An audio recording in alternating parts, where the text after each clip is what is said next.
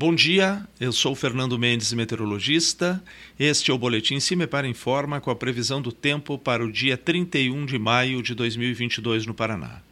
Uma frente fria avança no sudeste do país e as chuvas em média diminuem um pouco na região do estado.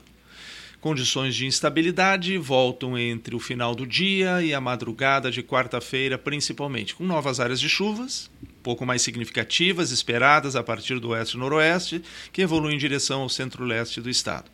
Temperaturas com pouca variação no decorrer do dia.